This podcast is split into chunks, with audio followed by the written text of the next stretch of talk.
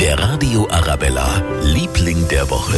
Das sind diese Woche die Rolling Stones. Am Sonntag rocken sie ja das Olympiastadion. Heute kommen sie schon an und beziehen dann erstmal das vier Jahreszeiten. Und vielleicht treffen wir sie dann irgendwo in Schwabing beim Kaffee trinken. Das haben sie früher gerne mal gemacht.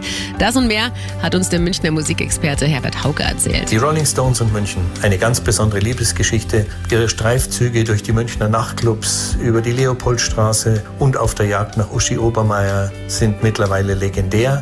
Aber sie haben ja auch tolle Aufnahmen in München produziert. Es war also nicht nur Munich Girls und Munich Beer, sondern München war wirklich ihre zweite Heimat. Ja, vielleicht treffen wir sie ja zufällig am Wochenende. Oder vielleicht haben sie ein Date mit den Stones am kommenden Sonntag. Da spielen sie dann im Olympiastadion. Der Radio Arabella, Liebling der Woche.